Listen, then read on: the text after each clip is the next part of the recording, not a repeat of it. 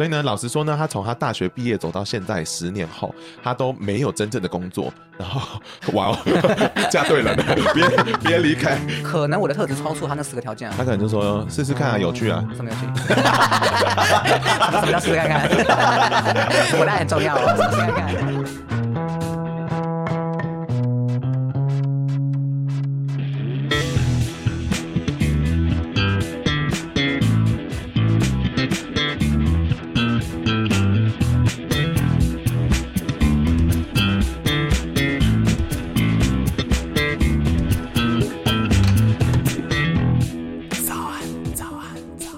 头片尾曲由涂松玉制作。不知道你的 Happy Go 全家 Seven Eleven 点数要怎么用吗？现在把这些点数都一起拿来用，拿来吃卤肉饭、做美甲，一样都可以拿现金回馈哦。R1 红包是跨界的先锋者，国际的新创公司，概念呢其实就是现实版的 ShopBack。只要到 R 一红包的合作店家，不管用什么方式消费，都可以获得。最高一百趴的现金回馈，是现金回馈哦。那你知道现在只要用 Linia 的折扣码，就可以先拿十块的红包金，每一笔你的消费。都可以抖那给 Linia，不用怕没有额外的钱可以支持 Linia，吃饭就是在支持 Linia 了。现在又是 R 一红包的周年庆，每一笔消费都可以多拿五块的红包。自己赚钱又可以抖领领，有吃有的拿，你爽我也爽，这种机会还不把握吗？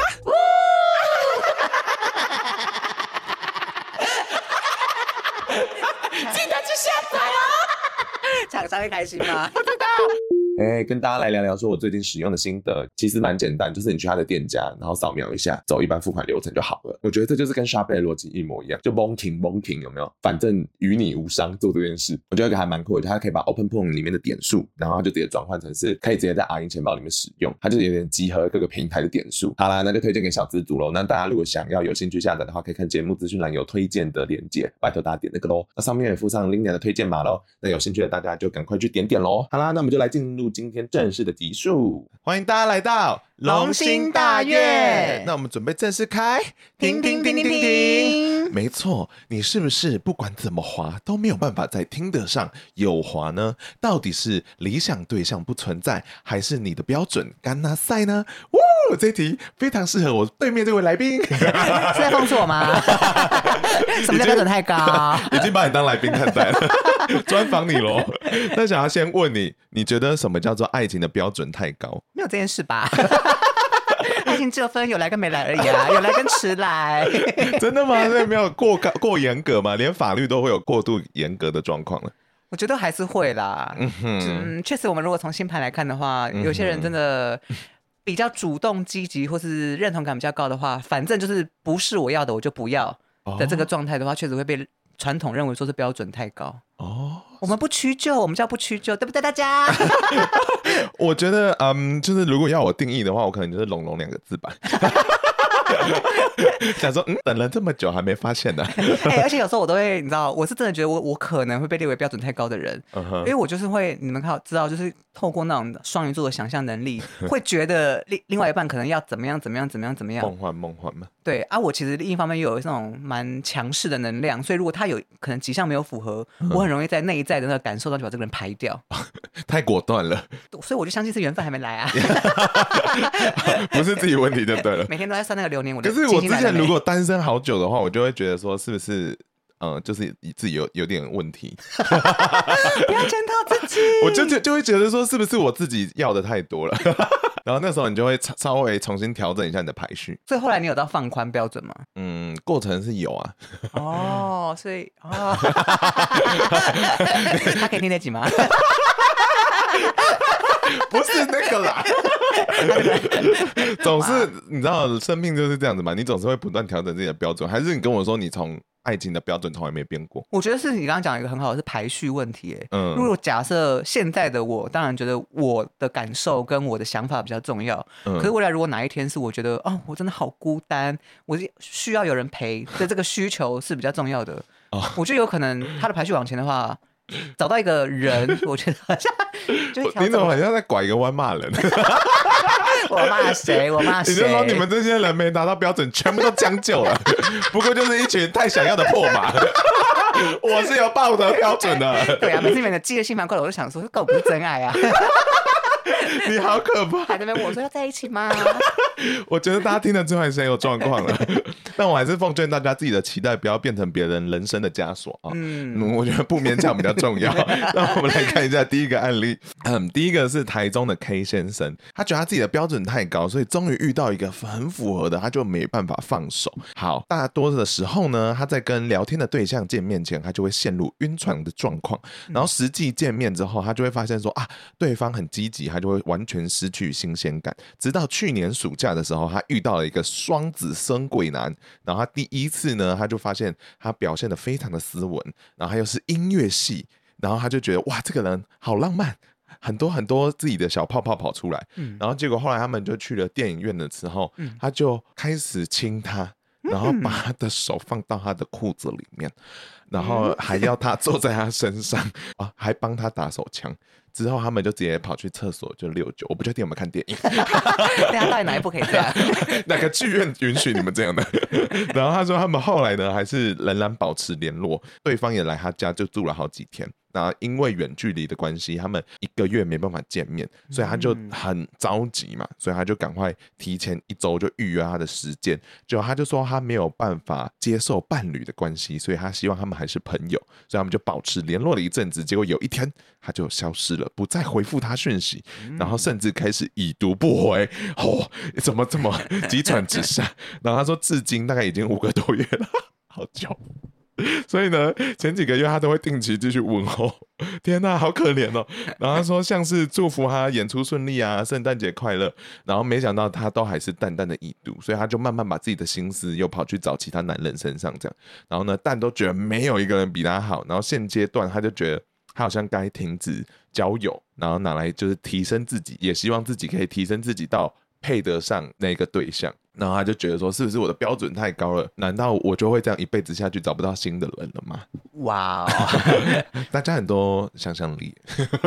我觉得可以先看一下台东 K 先生的星盘配置啦。他本身是一个上升天蝎座的人。那我们之前其实聊过，上升天蝎座的人，他们很容易在外在环境对他们来讲，其实是一个有点危险的状态。在遇到危险之后，可能会想法会走极端。像他现在可能就有点处于这个倾向，oh. 但这是上升的部分。那我觉得 K 先生非常非常重要的一个点是，他有太阳、水星、金星、火星都落在双子座的一个双子。星群的能量很多哎，上不多是掌管他的八宫啦。嗯、那他等于他的行星借在他的象限七宫跟八宫之间，所以他的生命重心当中，七宫就是跟他人的合作，还有八宫就是那种亲密关系，嗯、这两块会非常非常的重要。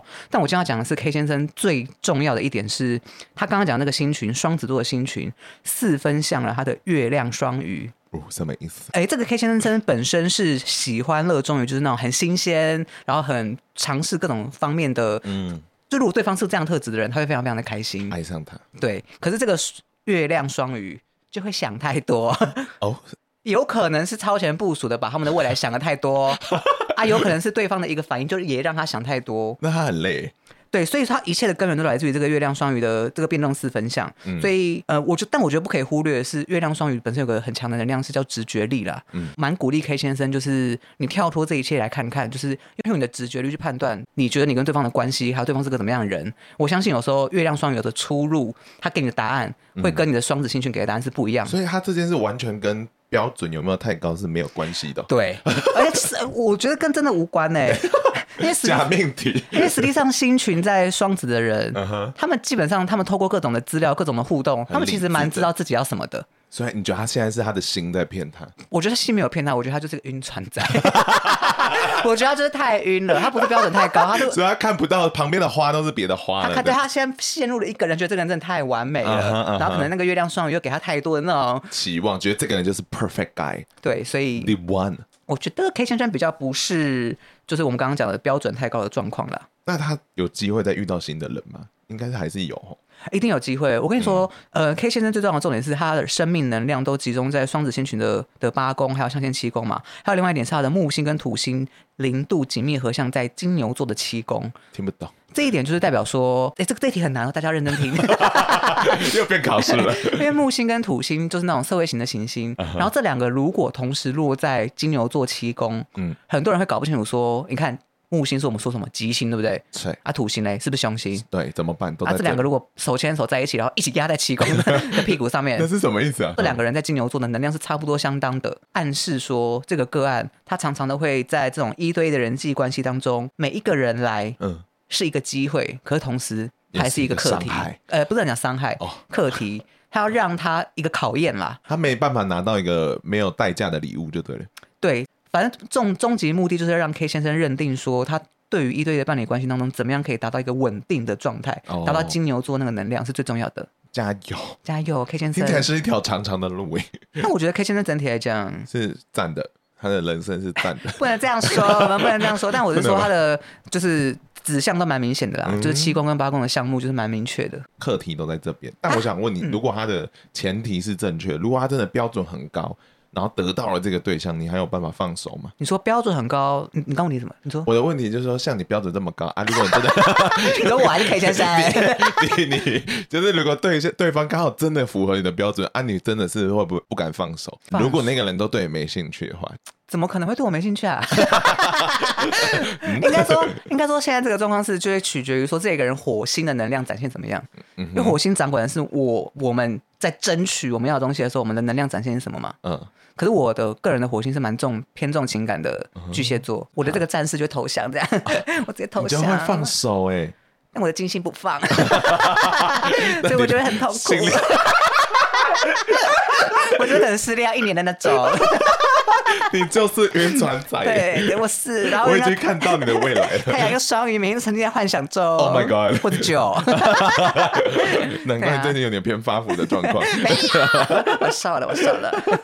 但是想要问你说，如果你是 K 先生，一直这样子碰壁嘛，嗯，那你会不会想要放低标准看看？以以我的星盘配置，我个人觉得不太会啦。哦哼，这就是给跟所有就是在金星在牡羊座的朋友们讲说，金星在牡羊座的朋友，他们就是蛮勇于追求说我喜欢的东西。你只要你要的，对，他们蛮需要这个动力。嗯哼，他们比较不会去想要为了其他因素去追求我不要的东西。蛮酷的，在这个时代还可以这样。这个时代不是大家都在妥协吗？我觉得妥协是某个某某某个程度啦，但可能会随着年龄增长或是流年的改变啊。嗯。那或者说不一定所有金星母羊的人都会这样，他可能有其他更强的，例如他的月亮需求更大。嗯哼。对，可是像我本人的，我月亮跟金星都在木羊，他们是属于合相的状态，所以这两个能量是手牵手的，嗯，所以他们两个共识是一致的。所以我的需求跟我喜欢的东西并没有冲突，所以我不会因为这样做标准的调整。你真的是特别的一个人类，你不要把它起争议说来看。我很喜欢啊，但我必须说，其实应该蛮多人都是有点随和的人。然后我自己是有一个状况，就是我会觉得我有时候太随和。就是我后来看一些书说，其实你太随和的人，就是很多时候其实是源自你们不敢要求。然后这背后原因可能就是你小时候常常就是有一点被忽视，然后所以你就会得到一个结论是，反正没有人真的在乎。我想要什么，嗯，然后你就会开始迷恋上那些有点不在乎你的人，因为那才是你最舒服的位置。就是你，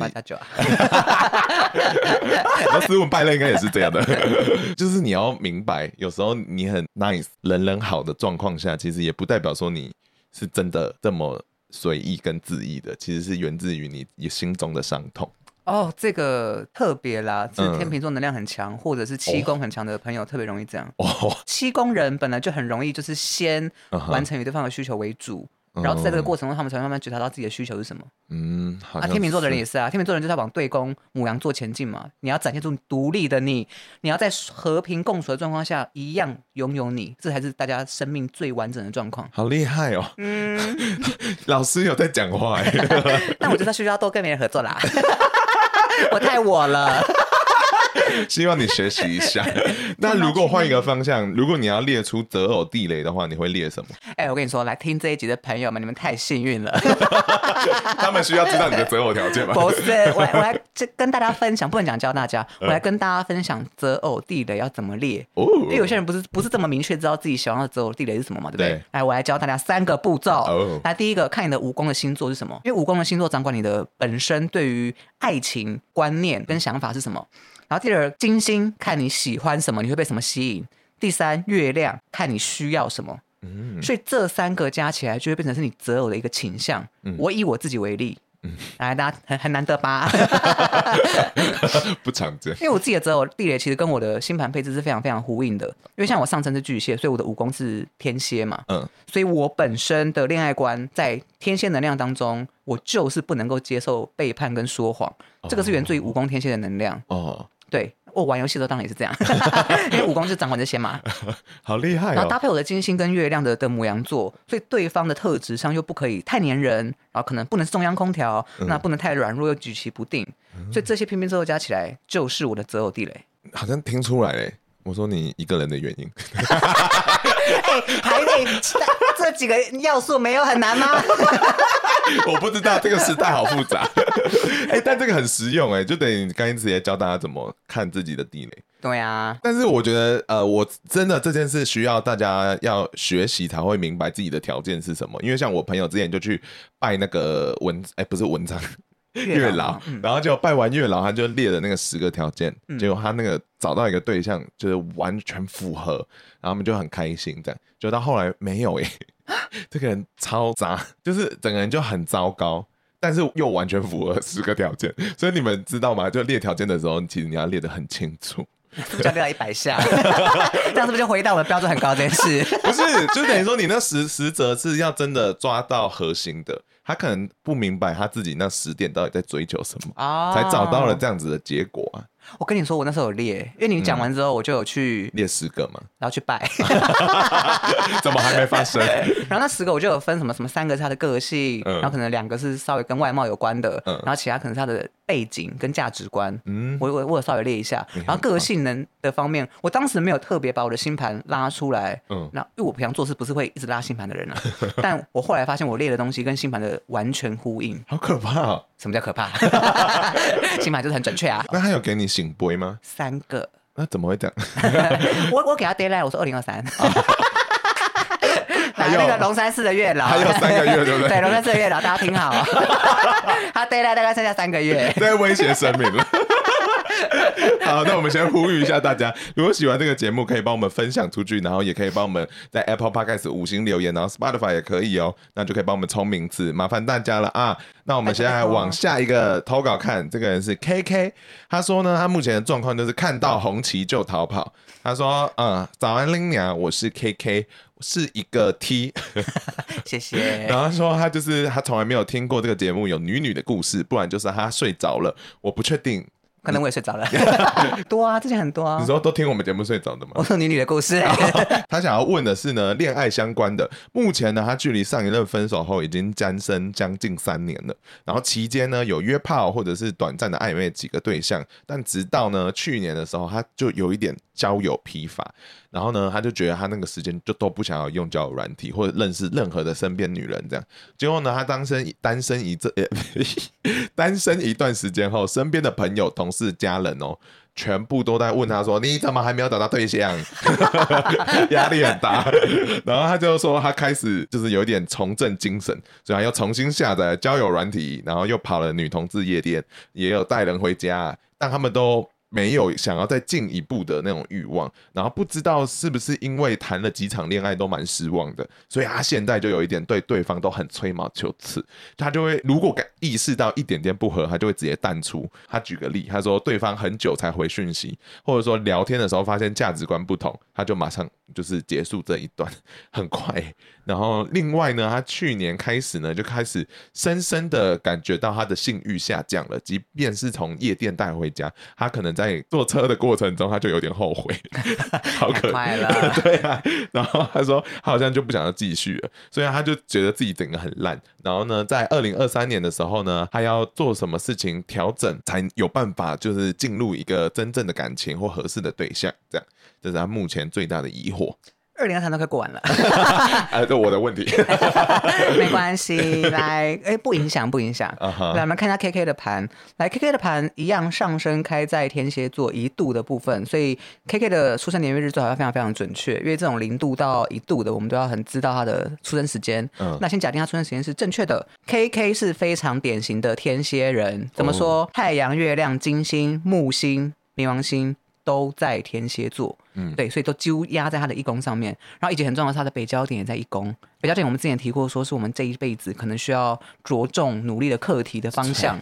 对那就是一宫，主要是自己，嗯、我是谁，我要去哪里，嗯、我为什么在这里，这是他非常非常重要的课题。啊、对，嗯、可是非常重要的是，这些天蝎星群的能量，他的火星落在十宫狮子座，所以他会大鸣大放。哎，表示他的努力会被看见，嗯、他努力一定会有好的成果，特别是在事业部分。嗯、但是这个火星跟他的天蝎星群有一个固定星座四分相，也就是说，他的太阳跟火星是互融的状况，嗯，相当于我们两个现在有点不对盘，我们有点在吵架，嗯，我们想要的东西不一样。可是我们互相在对方的家里面，我让你来我家，但我们两个其实现在在吵某一件事情哦的感觉，有点好朋友，可是现在吵架的这个氛围。那火星是他星盘当中非常非常重要的能量，因为他跟这个天蝎星群有个四分相，那这个就会影响到他整个生命的重心。刚刚讲其实着重在自己身上，对不对？嗯。好，生命经验的来来回回去认知到，努力往成功之路迈进的同时，并找到我是谁，这件事情非常非常重要。哦，好大的人生哲学。对，那这个就会回归到他刚刚讲到的，刚刚不是说性欲那一块吗？下降，下降了。火星是我们追求人的方式，嗯、金星是我喜欢的嘛。嗯，来，他都用狮子座的方式去追求人。嗯，我秀一招给你看，那你就要给我好的反应。狮子座是不是这样？就是 他需要观众啊，好好笑，他需要被瞩目啊，他是焦点，然后他也努力要争取这件事情。嗯、可是金星天蝎其实他。内在喜欢或是他现在在追求的这个对象本身，他的他们的能量可是其实是需要聪明，需要冷静的判断力，需要观察你，需要外冷内热的感觉。所以这种外冷内热很容易被火星狮子忽略，会觉得说，哎，这个人可能有一搭没一搭，是对我没兴趣。嗯，在现实生活当中就会产生四分相的状况。OK，对，所以我要给他的如何调整的这个建议，就是还有所有金星火星四分相的人的建议，就是先去理解你金星火星落在的星座的能量，嗯，然后去。看他们四分相的原因到底是为什么会有冲突？那四分相在占星来讲，嗯，虽然命定论来讲是表示这件事会一再发生嘛，嗯，但现在的占星比较乐观一点，觉得我们可以透过不断的努力去调和这个四分相的能量，嗯、去学习成长。我不知道啦，怎么练？但应该说四分相并不是说二零二三单纯这一年就结束的事情，他人生的课题就并不复杂。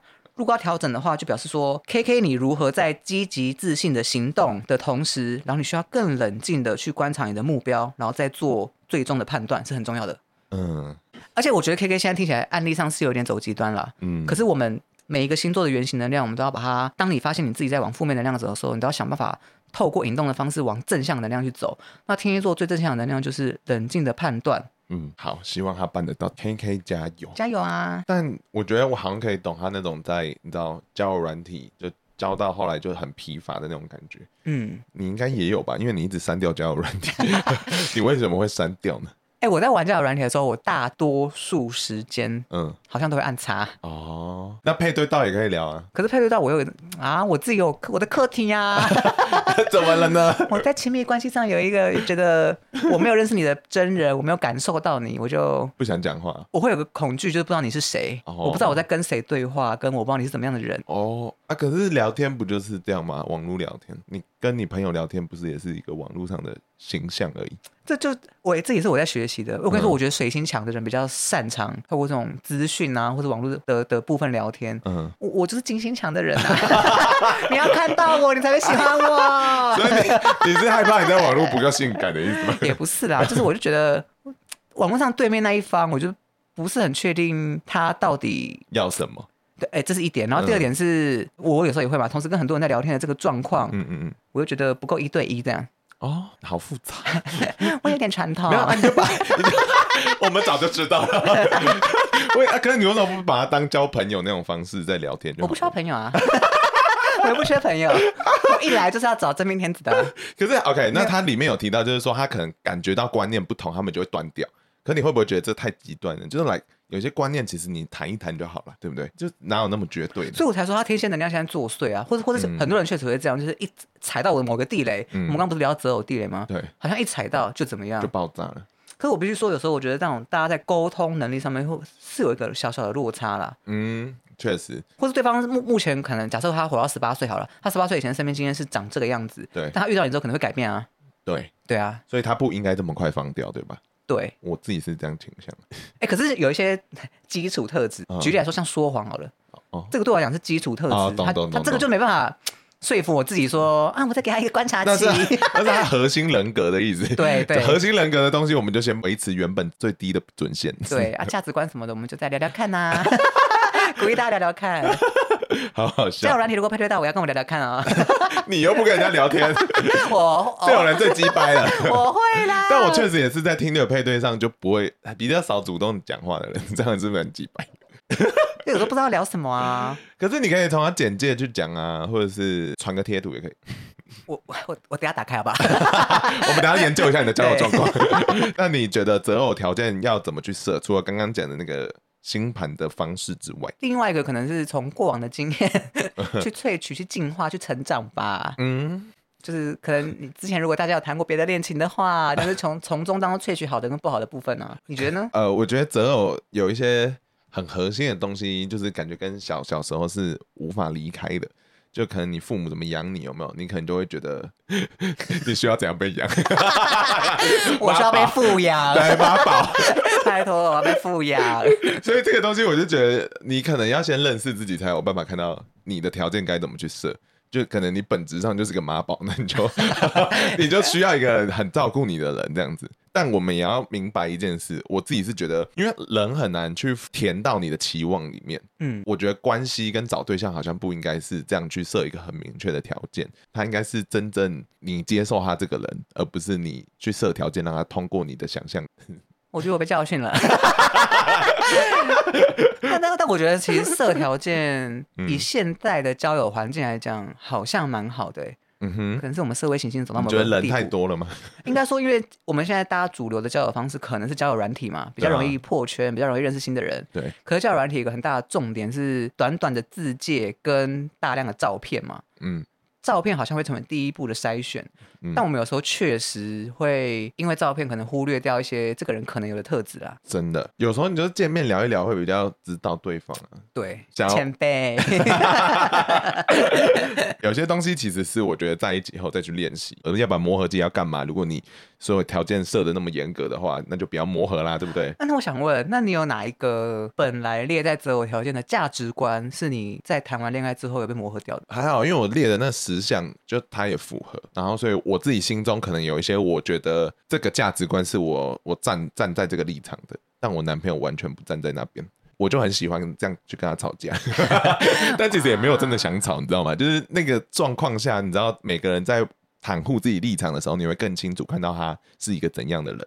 然后我个人是在挖这个过程是蛮 enjoy 的，但我也不会因为他真的站在那边而很愤怒还是什么的。虽然我会演的我很愤怒 他从今天开就知道了，都是演出来的。所以有时候我真的就也没那么气啊，我就单纯想要激他一下这样。对，我就觉得很 enjoy 这个角色，你知道吗？所以我才会觉得说，如果你因为别人价值观不符合就把人家抛弃掉，是有点太严苛。嗯。就是什么 蚊子吗？好，那我来，我们玩下一个是 J 位太太。J 位，她是说她的老公要求高，所以呢没自信的她会觉得非常的没有安全感。然后她跟她老公呢非常年轻的时候就在一起了，然后在远距离，然后长跑多年后他们就结婚。但她心中其实有一个很深很深的困惑，就是她怀疑他们两个是不是已经走不下去了，因为。她跟他交往很多年的，所以她觉得她老公是不想伤害她，所以才跟她结婚的，而不是因为爱她爱得很深才决定了结婚。然后呢，像她这么执着于她的老公，只想要她这件事情，觉得是很难发生在她老公身上的。我感觉，所以呢，老实说呢，她从她大学毕业走到现在十年后，她都没有真正的工作。然后，哇哦，嫁对人了，别别离开工作的时候，他常常呢有了开端，然后就因为各种原因，然后就砰就没了。因为有时候可能是她老公有什么行动什么的，就害她终止，这样她没有讲得很清楚。所以呢，她到现在根本就没办法有一个真正可以做的工作，她压力也很大，就是因为她不想要让人家觉得她是一个你知道很很不怎么样的人。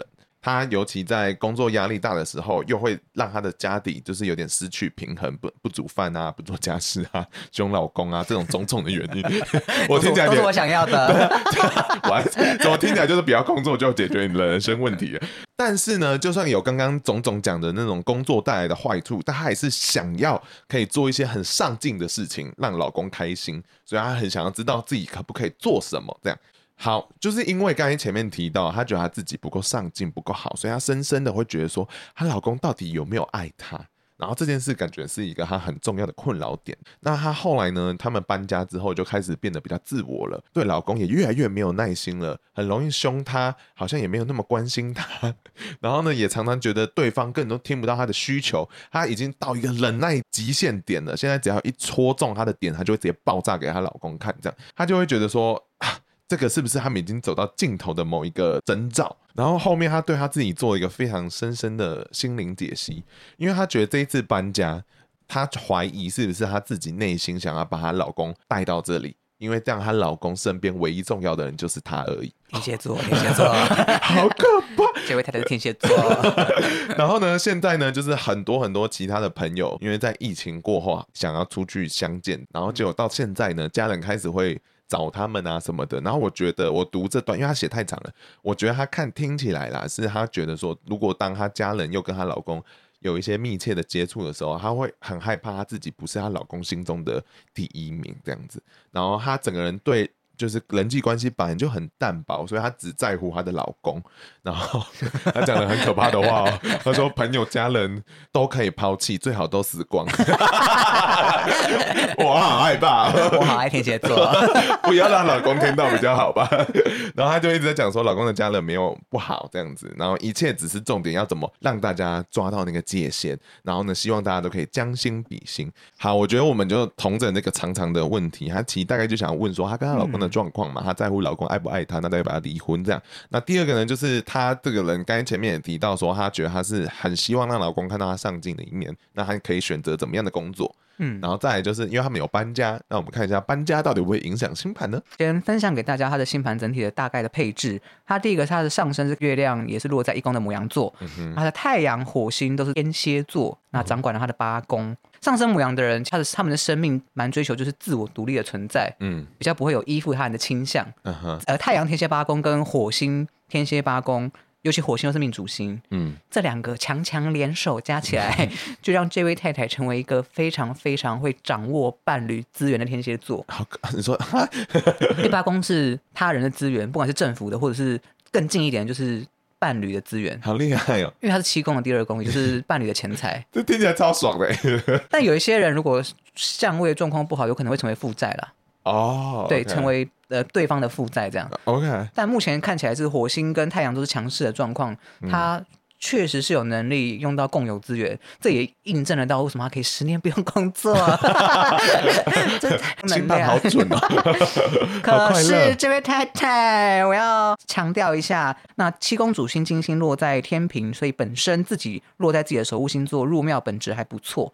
但是他跟天王星、海王星有四分相，这件事情暗示了说他们在爱情本身的事件上面，其实有蛮多可能是这位太太不切实际的幻想，看看不见真实的状况是什么。Uh 啊，也有可能上面有一些突如突如其来的状况发生，例如突然跟你说我们家人要来，对他们来讲可能就是爱情当中一个突如其来的事件。嗯，所以这个确实是他们爱情当中我觉得蛮有趣的地方啦，在这个四分相当中。啊、那我要跟这位太太讲的事情就是，你要出来工作了。他该工作吗？对啊，你已经爽十年了。那他的木星落在处女座六宫，他会接触到各种工作机会。处女座能量是什么？处女座能量是对，是服务他人。嗯，他如果愿意去尝试做服务他人有关的工作，他的机会就会来，他的好运就会来。嗯，那幸运之神就会眷顾他，就会给他相对应的好运。哦，那这件事情再搭配他本身先天的能量，就是什么呀？掌握别人的资源嘛，嗯，非常掌握，整合别人的资源来提供他人服务。嗯哼，这件事情的行业。听起来是个白手套。这件事情行业其实他，因为他其实有列几个他想要做的项目，然后我觉得其实他刚好列的项目都非常非常的符合。你可以提供吃的，可以提供住的，可以提供是服务型的。嗯，所以包含像 Airbnb，嗯，我有一个房产，然后我让别人住，它有个花艺礼品店，我觉得蛮不错的。哦，原因是因为他的金星本身也落在象限的六宫，所以他的工作类型，他平常的日常事务最好跟美有关联。哦，然后以及我要讲个非常重要的哦，这个有点难，大家认真听。生气了。木星刚刚不是讲这个木星在处女座六宫吗？对，来，他的定位星水星落在了射手座九宫，是四分相，但是他们互融，今天又出现一个互融的状况了。好复杂。如果假设他真的愿意 出来工作，那你刚刚在那几个类别当中用了资产，然后去提供他人服务，那这个服务最好可以跟美，最好可以把异国的文化带入。嗯、如果你现在在美国，你现在在别的别的地方好了，把台湾东西输出输入，可能也不一定台湾，可以做摩洛哥也可以。但我的意思说，你融合一点异国的能量，OK，然后跟一些美学美感加起来。我觉得这样的工作类型会非常非常适合你，好酷哦！像 Airbnb 你可以布置成真的台湾的样子啊，或者日式合适合合合适的样子啊。嗯嗯，嗯。那如果是花艺的话，看有没有台湾花。他的他的生活听起来都好好玩哦。对，所以可是他必须要启动这个能量，才有这样的机会跟好运哦。OK。所以请请你出来工作，请好难得听到别人出来工作。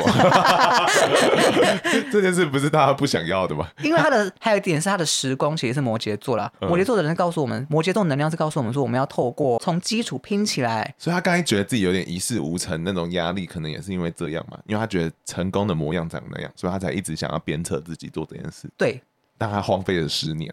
加上他月亮母羊啊，他一定要走出自己。嗯，他。不要再依附别人了。OK，那她跟她老公之间是 OK 的吗？我先讲啊，她我觉得这两张盘是一个蛮有趣的合作倾向比较重的盘啦。你说这是政治联姻吗？也不是这样说，就是我觉得她的老公，因为她其实叙述她老公的状况是比较以她个人的角度出发。嗯哼。那我觉得她老公的盘比较特别一点。哦。讲给大家听一下，她老公的盘主要是上升开在双鱼座，但她的太阳在射手座十宫，所以她确实会去一个，我觉得把她拉到美国或什么的是好事，或者她的工作可能本来就是跟外语或者外国能量有关哦。对，因为太阳十宫，因为射手就真的是，所以他们有在互相帮助的意思。对，我要讲的就是这个，嗯，因为以她的老公的盘来说。她老公的太阳合相的水星也是落在十宫，就是合相上中天。上中天我们之前聊过，上中天是一个人星盘当中最高的位置，嗯、所以这个能量会非常非常强，也会是他 maybe 成功最主要的关键。他的水星掌管了他的处女座七宫跟家庭的四宫双子座，OK，都是这个主星。嗯。所以我是想要跟这位太太聊的想法是说，可能以她先生的角度，就是家庭跟你一样棘手吧，不能讲棘手啦，就是他都可能都是爱你们，就是这位太太不用一定要把他的家人挤掉。然后自己成为独占的第一，就这两件事情，之于他而言都很重要，只是他可能也不知道怎么表达爱。然后应该说，这两个能量都会帮助到这一个人的成功的功成名就，或者这个人在国外的发展。对，可是他有爱吗？我其实比较好奇他实际内心感受是什么。因为我觉得，嗯，这位太太一直很执着的，就是她真的很不确定她先生有没有爱她。这就是我们觉得天蝎座很有趣的地方。他们有时候执着的点，也不是真的说我真的太爱他了，是他一样也要爱我。他们有时候可能执着在于说，哦，我十年的摇钱树。没有，这我开玩笑的。回归到，其实我觉得他们两个之所以说是一个蛮好合作跟速配的盘，是因为是其实他们之间的交流其实是理性的啦。嗯，应该说他表达爱的方式，他老婆很难明确的感受到吗？可是我觉得比较是这位太太她本身的不安全感，嗯，太强了，带过了一切。我觉得先生的改变可能是隐约的没有到这么大啦，嗯，但这位太太的想法比较多一点。呃，因为听起来她是一个高敏的族群，就是高敏感度的族群，那她可能就对自己有点没自信，所以我觉得看起来啊，她整个叙述下来，她感觉就会说，如果我不够好，我就会被抛弃。然后我觉得这种很深刻的想法，是因为他根本就不相信他。先生爱上的是他，而是他平常在维持的那个很完美的样子，哦、你懂吗？意思。所以他自己必须要先接受他自己这样的不完美，别人才也会真正喜欢上他这一 part 吧。就是我觉得这件事可能是亚洲人的通病，就是你知道吗？我们的要求太高，像我每天都觉得自己太胖，你你是真的 胖？乱讲，我们让人计见，给大家见一下，我是小蛮腰，真的我一直变胖，好烦。但我你懂吗？我觉得这个东西是他。对，就是你刚才讲的，他有一点没安全感。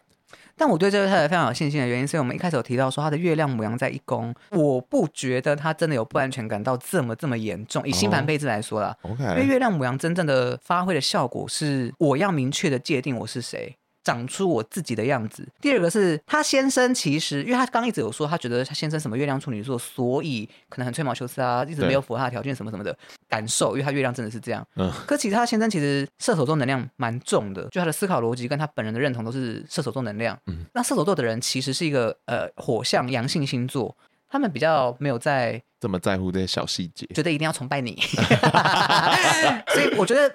这位太太要导正，诶、欸，不是导正，要稍微调整一下观念，是你不用厉害到为了要让他崇拜你啊。这个这条路在他们两个星盘配置当中是比较没看到的啦。哦，很有趣。这位太太加油！可我很期待这位太太真的出来工作之后，我觉得她的工作会蛮酷的。可以让我们免费住吗？如果是 Airbnb 的话，那如果换位思考的话，当你知道你的另外一半择偶条件，你会不会很有压力？就是很害怕。你没有符合他的标准，嗯，哎、欸，嗯，我们换位思考，我会先拿出来看有几项，然后一项一项问他说：“你觉得我哪里符合？”好可怕！因为我判断可能不准啊，要他来看呐、啊。好害怕！应该一问的时候就破掉了吧？什么东西破掉？你们的关系？但这个很恐怖哎，你不觉得这样很恐怖吗？去思考这件事。可是应该说，我我觉得理性上是可以想象说，就有些人的。理想型或他们的偶像好了，嗯，可能是 A 类型的人，对，可他真正在一起的是 B 类型的人，嗯，可是我相信那个就还是有爱啊，哦，有吧你们？你说你爱上你的想象是一件没关系的事情。择偶的时候其实有更多，第一个是感觉上，对，第二个是更务实的条件，例如这个人真的就是脚踏实地啊，或干嘛干嘛的，符合我的条件，嗯，所以而跟他在一起。但他 maybe 在另外一个条件，例如经济，例如可能学历，或是例如他的长相，哦，不是符合我原本的理想型。可是我们还是在一起，可是我还是喜欢他。懂懂，就是你的刺激条件，他就算没达成，还是 OK。但我还是会一个一个问他说：“来，你说第一点，你要择偶对象是可爱又漂亮，你觉得我有吗？” 我觉得把话语权给他啦，让他来诠释，让他来诠释我在他的那个条件里面。你意思说，你让他失望一下下也没关系，反正他更爱的、更爱我的部分是其他点，这样子。一定会有啊，一定会有。嗯，很好啦，这蛮有自信的。但我一定会都符合啊！哎呀，那你呢？那你呢？我自己觉得吗？呃，你知道吗？你知道另外一半的条件吗？哎、欸，我还没有说真的没有认真问过哎、欸。你说另外一半想要什么吗？对，我没有问这种题目哎、欸，好怪哦、喔。啊、哦，其实有哎、欸，就是一些很基本的东西。可是有时候假设对方列诚实啊，我自己觉得我有，可是我有时候也会好奇说，那他怎么觉得我有啊？哦，可是你要问那么细节吗？很无聊哎、欸。哎呦，这就是恋爱的乐趣啊！就是都要给他问到底呀、啊。呃，我是没有真的这样做哎、欸，因为我会觉得说有些东西是你你你就做你自己啊，反正那是那跟我没关系啊。我还是我自己，可是我好奇啊，我好奇你怎么看我、啊？可是我我我觉得你怎么看我那是你的事啊。我对啊对啊，可是我要知道啊，我，我好奇啊。你不要这样。我没有了，我没有了，大家可以。如果别人这样一直在追追问我这么多 detail，我觉得我是 OK。但如果你带着一点质疑的声音，我就会觉得说，哦、不会不会不会。难道我是正在受那个思想审判吗？就是 OK，我现在下一个思想审判没达到，你就要把我踢出去吗？就这个过程质问是很恐怖的，就是爱情中的陷阱啊。我们当然会不着痕迹的问说：“哎、欸，这个第一点。”但我必须说，就是我很信仰的是冲突时候我们的沟通，因为就像我刚才讲的，那个会比较真实的呈现他自己真正的思想跟他想要的东西是什么。嗯，然后那个时候我觉得我是更认识彼此的，只是有时候争吵后，就对方可能没那么开心嘛。嗯，就是这是一个过程，这样。但我觉得我们可以建立一个很健康的沟通的方式。那我觉得这件事的前提就是我不用害怕冲突，这样。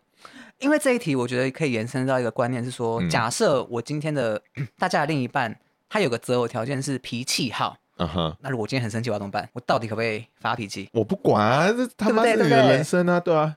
可是有些人可能会担心说，呃，他就是喜欢一个脾气好的人，如果今天在那边发脾气，会不会？我觉得一开始会这样的。坚持，最后就会变调。所以他回应之后就 想说：“老娘很累，我上班还不累吗？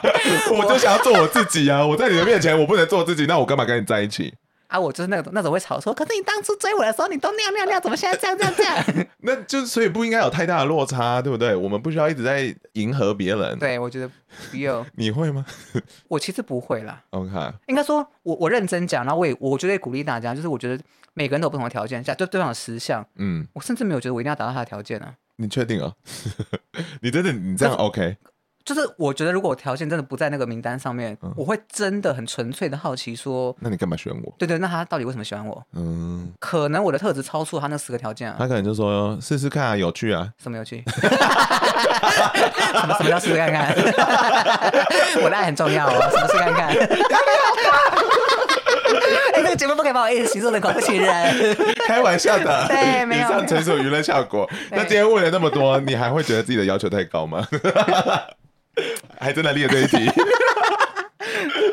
我其实没有什么太高的要求，哎，真的吗？真的，应该说，我觉得我刚刚我的要求都是按照我的星盘的呼应，我星盘的原始能量，嗯、所以我就希望对方是一个诚实，然后直率，嗯、然后可能积极又独立的人，就这样。嗯，大概是这几个面向。如果听完这一集，如果你还想要追龙龙的话，你也可以到那个投稿链接里面投给我，把你的 email 啊简介附上来。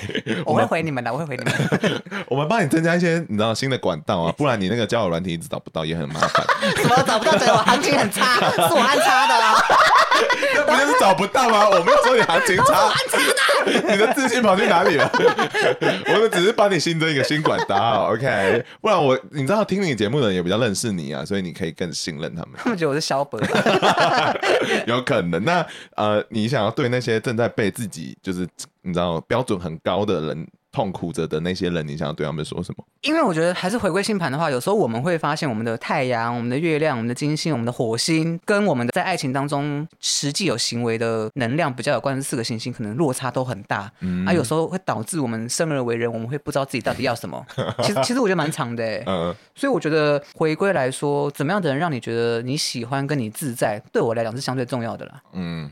True，对，因为我觉得感情最重要是两个人互相依靠，或刚才前面讲合作，嗯，而不是说我们互相需要彼此。你可以靠自己就活得很好，这样，但我们还是希望对方是一个在你人生中可以陪你一起走一段路的人，这样。嗯，那就希望大家听完这集有帮助喽。不确定有没有？嗯、有，这集资讯量很多。好，那 大家赶快摊开心盘，学习一下自己到底要的是什么，好不好？嗯、那我们最后就是呼吁大家，如果喜欢这个节目的话，可以帮我们看节目资讯栏去抖内，然后也可以投稿。然后把问题丢给我们哦，那希望大家也可以把问题写的详细一点。那我们确实花了一点时间才会回复，也不好意思，不好意思，因为我们你知道我们还有工作，海量的信件，不好意思，但谢谢每一位投稿，我们都真的你们拿真心掏给我们，我们非常感激。那也希望可以回复到你们这些人，嗯，这些人。加油。好啦，那跟大家说晚安喽，晚安，晚安。